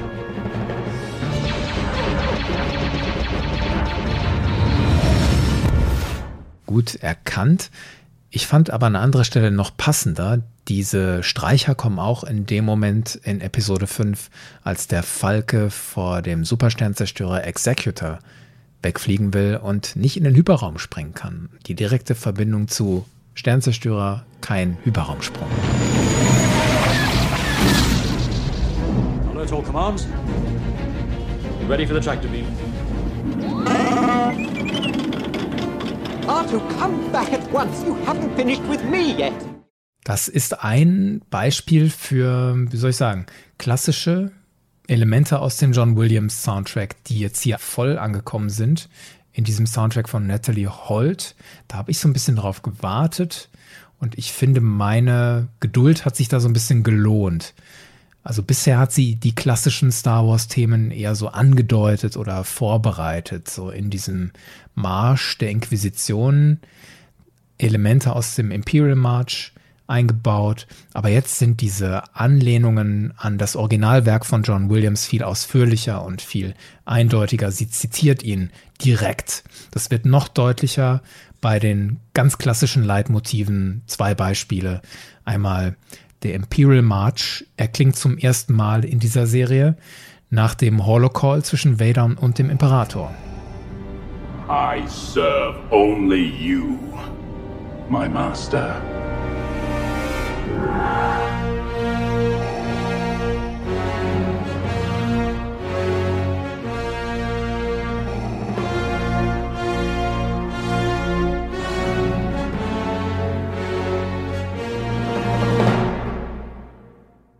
Und warum kommt das da, habe ich mich gefragt. Meine Antwort vorläufig ist, das unterstreicht, Vader hat jetzt die Besessenheit von Kenobi aufgegeben, weil er musste. Und er sitzt jetzt fest im Sattel in dieser Position, in der wir ihn in der klassischen Trilogie erleben. Also er ist jetzt hier die rechte Hand des Imperators und er verfolgt nicht mehr Kenobi. Er hat aufgegeben, nach ihm zu suchen. Er hat jetzt andere Ziele. Er hat sich ganz dem Imperator verschrieben, was das angeht. Und deswegen ist es jetzt legitim, dieses Thema zu spielen, das erste Mal. Er ist jetzt voll Teil des Imperiums, noch mehr als vorher schon.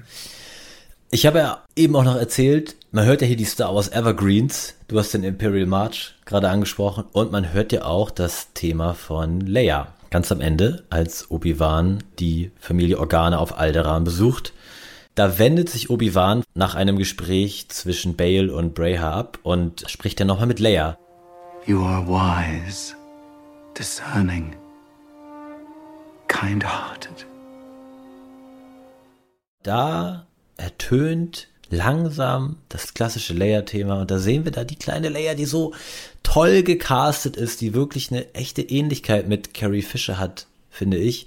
Und mit der Frisur steht sie da in ihrem weißen Gewand. Das war richtig, richtig schön. Hat mir super gefallen. Wir haben sie schon in Folge 1 gewürdigt. Vivian Lyra Blair. Applaus, ein echter Gewinn für Star Wars, finde ich auch.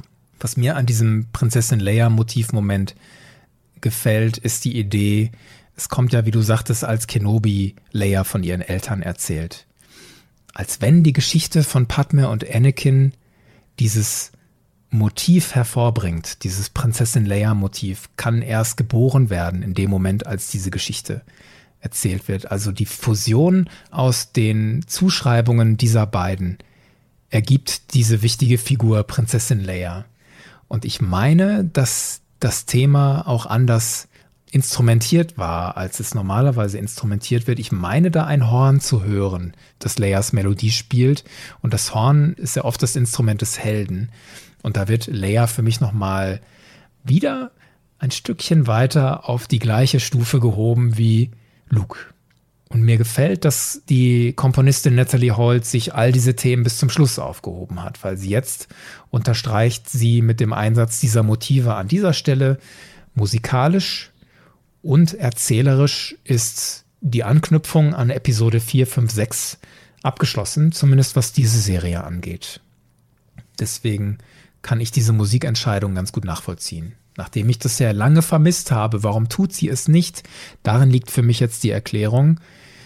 Sie hat gewartet, bis es auch auf der narrativen Ebene ganz abgeschlossen ist, die Anbindung an Episode 4, 5, 6. Noch ein ganz kleiner Punkt zur Machart. In den Credits taucht Liam Neeson nicht auf. Ich habe mich gefragt, warum. Genau wie Harrison Ford in Episode 9 in den Credits nicht auftauchte, taucht Liam Neeson nicht auf. Ich wünsche mir eines Tages eine Antwort dafür zu bekommen, zumal Liam Neeson ja bestätigt ist als jemand, der wieder voll drin ist im Star Wars Universum, weil er mitspielen wird in der Serie Tales of the Jedi, wo wir Qui-Gon Jinn, nochmal sehen werden und wo bestätigt ist, dass Liam Neeson und sein Sohn mitsprechen werden. Und übrigens sehr fuchsig von Liam Neeson, dass er uns aufs Glatteis geführt hat. mit dieser Aussage, oh, Star Wars im Fernsehen, nee, also wenn dann Star Wars auf der großen Leinwand. Lasse, haben wir irgendwas noch nicht angesprochen, was dir wichtig ist? Ich habe seit der ersten Folge Kritik wahrgenommen, wie das denn sein kann, dass Obi-Wan und Leia sich überhaupt hier in dieser Serie kennenlernen. Weil es für viele Leute wohl den Anschein gemacht hat in Episode 4, dass Leia Obi-Wan gar nicht kennt und ihm da ja in der Nachricht durch Ezzo um Hilfe bittet. General Kenobi, vor langen Jahren habt ihr meinem Vater in den Klonkriegen gedient. Jetzt erfleht er eure Hilfe in seinem Kampf gegen das Imperium. Das scheint den Anschein zu machen, dass dort zwei Fremde miteinander sprechen, beziehungsweise dass Leia fremd gegenüber Kenobi Ich habe das gar nicht so wahrgenommen. Ja, kann ich nachvollziehen. Ich habe die Frage auch gestellt. Wie kann das sein, dass Sie General Kenobi vor langer Zeit habt ihr meinen Vater in den Klonkriegen gedient, ihr in dem Moment wichtiger ist, als zu sagen, Obi-Wan Kenobi, wir kennen uns doch, du hast mich doch schon mal gerettet. Die Frage kann ich ja auch ein Stück weit verstehen. Ich habe das zwar nie so interpretiert, weil ich dachte halt, da spricht eine Prinzessin auf einem Konsulatschiff, die in diplomatischer Mission unterwegs ist, spricht da einen ehemaligen General an und da muss man halt so ein bisschen hochgestochener formulieren. Von daher hat das für mich schon so gepasst. Aber jetzt ist ja in dieser Sequenz hier auf Alderan am Ende auch dafür nochmal eine Passage, zu sehen, die das in meinen Augen auch nochmal erklärt und besser macht. Denn Leia fragt ja Kenobi hier, werden wir uns wiedersehen? Und Obi-Wan antwortet dann erstmal so ein bisschen schmunzelt, ja, wenn du nochmal Bedarf an so einem alten Mann wie mich hast. Und dann sagt er aber nochmal ernst dahinterher. But we must be careful. No one must know, or it could endanger us both. Aber müssen vorsichtig sein, niemand darf es wissen, es brächte uns beide in Gefahr. Und das passt auch zu dem, was Bail Organa kurz vorher gesagt hat, das Imperium wird stärker und es wird bolder, sagt er, also es wird kühner, es wird hinterhältiger, es wird immer dreister quasi. Daher passt es hier gut, was Obi-Wan zu Leia sagt. Wir müssen aufpassen, du bist eine Prinzessin von Alderaan, ich bin ein ehemaliger Jedi, wir dürfen nicht in Verbindung gebracht werden. Und das merkt sich die kleine, kluge, gerissene Leia und spricht dann später nicht von wegen Obi-Wan, alter Jedi, wir kennen uns doch, du hast mir damals den Allerwertesten gerettet, jetzt komm schnell, hier sind die Todesstellpläne, wir brauchen deine Hilfe. Das passt, dass sie das anders formuliert. Finde ich gut. Demonstriert für mich auch, dass die Macher in sich im Vorfeld sehr viele Gedanken gemacht haben und sich bemüht haben, die Kontinuität zu wahren und da sind relativ schnell Fragen beantwortet worden, die ich mir auch gestellt habe. Das war eine davon. Ganz am Anfang hatte ich mich auch gefragt, äh, wie kann das sein, dass Obi-Wan und Vader sich in der Zeit überhaupt noch mal sehen? So dieses, endlich begegnen wir uns wieder. Als ich euch verließ, war ich euer Schüler, jetzt bin ich der Meister. Hatte für mich auch immer suggeriert, möglicherweise war in Episode 3 die letzte Begegnung die die hatten. So, das konnte ich dann relativ schnell ausräumen, schon bevor die Serie überhaupt erschienen ist. Deswegen war das für mich überhaupt kein Thema mehr. Für andere ist das bis heute Thema. Also diese Sorge, dass diese Serie den Kanon irgendwie beschädigen könnte und da Inkonsistenzen erzeugt, die nicht sein müssten. Meine Haltung ist und meine Wahrnehmung ist, die Serie respektiert den Kanon, wo es nur geht und betreibt einen großen Aufwand, dass der intakt bleibt. Noch andere Beispiele. In Episode 4 sagt Kenobi, du kannst nicht gewinnen, Dars. Und jetzt haben wir den Punkt gesehen, an dem Kenobi für sich akzeptiert hat, Anakin ist tot, der Typ heißt Darth Vader. Und da muss ich nochmal betonen, A New Hope brauchte das nicht. Also es musste nicht repariert werden. Es steht für mich viel mehr im Vordergrund, wenn ich das jetzt hier sage, dass die Darth-Erkenntnis in diesem Moment hier in Kenobi Teil 6 in dieser Szene wichtig für Kenobi ist. Der Moment ist nicht primär da, um irgendwelche Dinge auszubügeln oder zu erklären. Er ist hauptsächlich dafür da, in meiner Wahrnehmung, weil er zu Obi-Wans emotionaler Entwicklung in dieser Szene gehört, in dieser Serie. Anderes Beispiel ist, Vader hat seine Besessenheit mit Kenobi aufgegeben. Das ist ja essentiell in diesem Teil 6, das erfahren wir hier. Und ich habe mich schon die Jahre gefragt, wie kann das sein, dass Darth Vader Obi-Wan auf Tatooine da einfach so gewähren lässt. Und Obi-Wan sitzt da relativ auf dem Präsentierteller in so einer Hütte. In der Nähe des Hauses, wo Anakin schon mal war. Also das kann man sich schon fragen. Warum setzt Darth Vader nicht mehr nach? Und da hilft mir die Serie, das zu akzeptieren, dass das so ist. Eben weil mir hier gezeigt wird, Vader hat seine Besessenheit aufgegeben. Vielleicht noch ein Beispiel, auch dass Obi-Wan eben nicht direkt bei den Lars wohnt, um auf Luke aufzupassen, kann man sich ja auch fragen. Der hat diese wichtige Mission, warum ist er nicht näher dran, sondern weit weg? Das konnte man sich auch schon aus Episode 4 erklären, weil wir da schon den Eindruck bekommen haben, Owen mag Kenobi nicht. Der will den nicht so nah bei sich haben. Aber jetzt hat das für mich noch mehr Futter bekommen. Weil jetzt kommt diese Einsicht Kenobis dazu, ich muss zwar auf Luke aufpassen, das ist meine Aufgabe und diese Aufgabe ist wichtig, aber ich muss diesem Jungen auch Freiraum geben. Was der jetzt braucht, ist in erster Linie seine Tante und seinen Onkel und Freiraum, einfach mal Kind zu sein. Schön, dass der das am Schluss nochmal so sagt. Und das sagt er nicht, in erster Linie, um Episode 4 irgendwie nochmal besser zu machen, sondern weil das zu Kenobis Reise gehört. Weil er auch an Leia gesehen hat, dass Leia nicht immer nur Kind war. Sie musste hier stark sein. Sie musste eine ganz, ganz erwachsenere Rolle als Anführerin annehmen. Und das hat sie mit Bravour gemeistert, keine Frage. Aber das kann ja Luke erspart bleiben, wenn er da behütet und kindgerecht bei Onkel und Tante aufwachsen kann. Ja. Und das sind so Beispiele, die erzeugen in mir das, was du am Anfang für dich auch beschrieben hast, als du Rogue One nanntest. Mit dieser Serie bekommt der Film A New Hope für mich eine neue Energie. Und das ist für mich das vierte Mal, dass das passiert. Also einmal die Prequels, dann Rogue One, dann Rebels und jetzt Kenobi. Und ich finde das als Fan wertvoll, dass ich diese Impulse bekomme.